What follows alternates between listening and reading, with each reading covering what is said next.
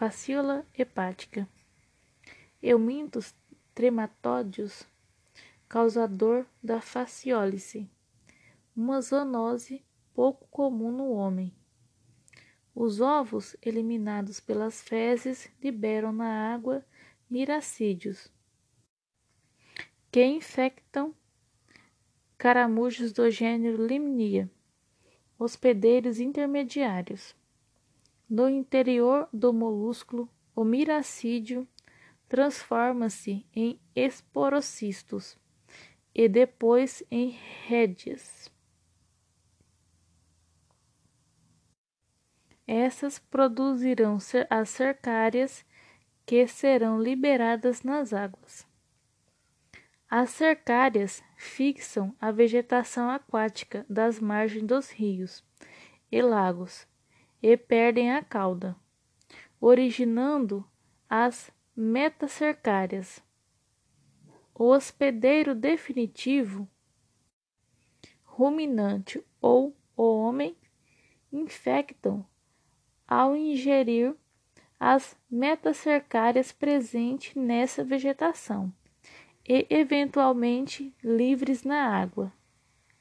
No intestino ocorre desencistamento das metacercárias e liberação das larvas que migram até, até os canalículos bilares.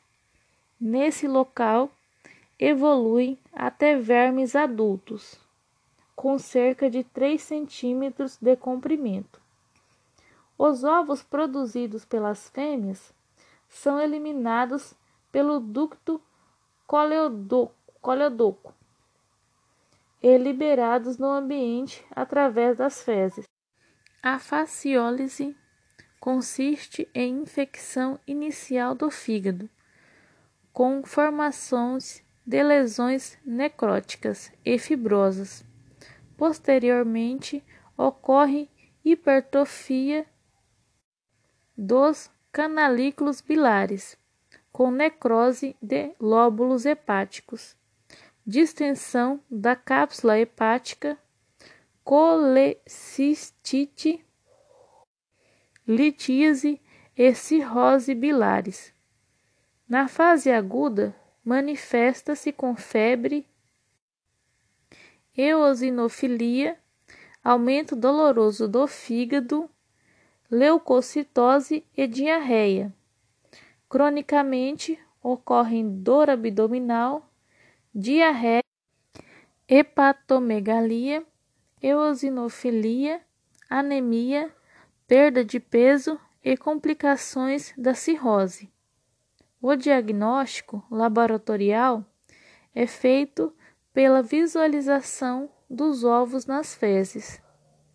A prevenção da transmissão ao homem se faz pelo cuidado com a água ingerida que pode estar contaminada. Com o tratamento dos animais parasitados e com o controle do hospedeiro intermediário.